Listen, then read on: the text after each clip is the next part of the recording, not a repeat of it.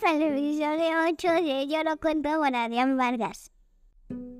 En este episodio te voy a contar una historia desde una perspectiva diferente.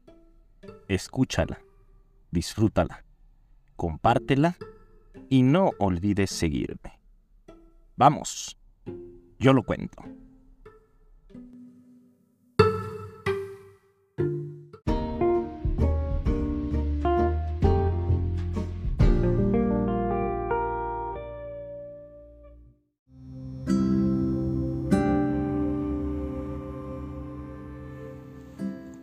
La vida cambia cuando pasas de ser solamente tú a compartirla con alguien más. Pero el cambio más impresionante es cuando te conviertes en mamá o en papá. El mundo no vuelve a ser igual. Todo lo verás desde otra óptica. Pero, ¿han pensado cómo te ve la personita que llegó al mundo gracias a ti? ¿Sí?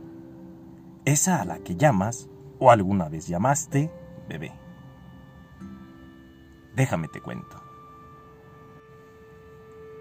Mami, cuando abrí los ojos por primera vez, todo eran sombras y veía borroso, pero te podía oler y escuchar.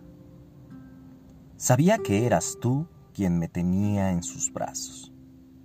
Después del gran susto, al creer que me estaban arrancando de ti. Me sentí con mucha calma al escuchar tu voz. No sabía lo que pasaba, pero sabía que todo iba a estar mejor. Conforme pasaron los días, fui descubriendo que mi lugar favorito era estar entre tus brazos, sentirte cerquita de mí comer de ti me hacía sentir tan bien y con mucha calma que podía dormir por horas. Ah, pero si te dejaba de escuchar o de oler, me entraba un miedo terrible y me ponía a llorar. Algunas veces te escuchaba casi volar para llegar a calmarme. Otras veces me calmaba otra voz.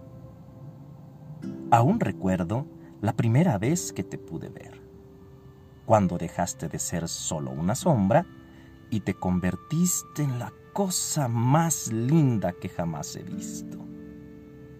Tu luz, ese brillo que solamente lo puedo ver en ti, aún en este momento, me llena de energía y me invita a amarte.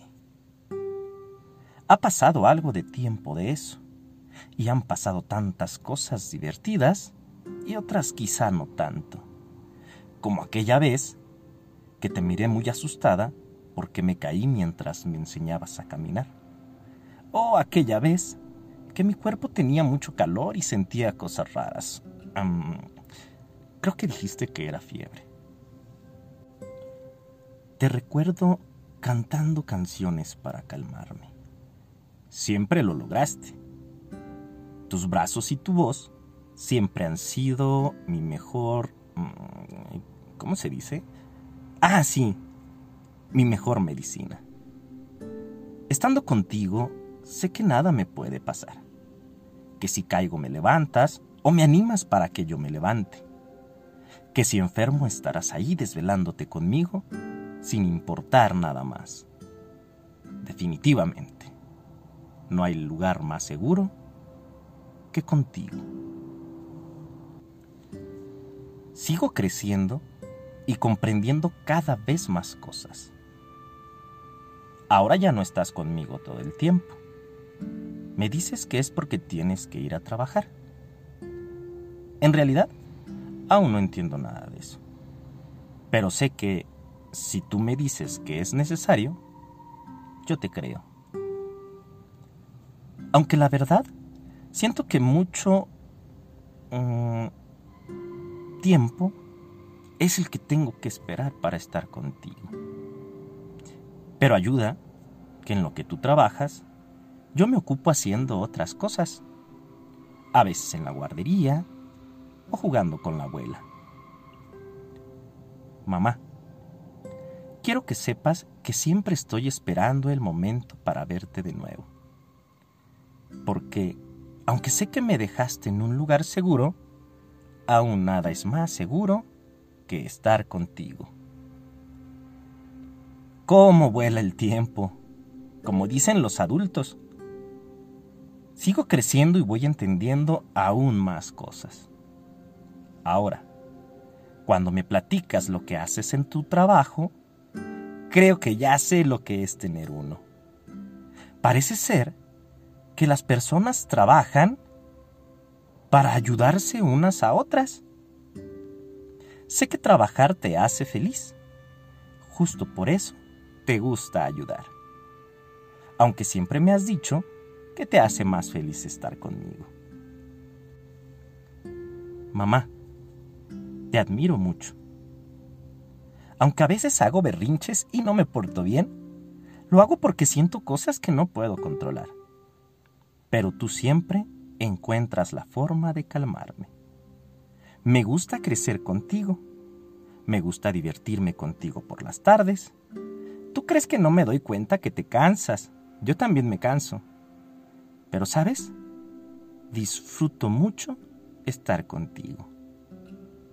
Mamita, pocas veces te he dicho gracias. Dedicas tu vida a que yo esté bien, a que nuestra familia esté bien. Gracias por darme el mejor ejemplo a seguir. Gracias por ser mi mami. Este episodio es dedicado a todas las mamás. Gracias por ser el pilar de la familia. Gracias por su dedicación y por todo el amor que le entregan a sus hijas y a sus hijos y a su familia, claro.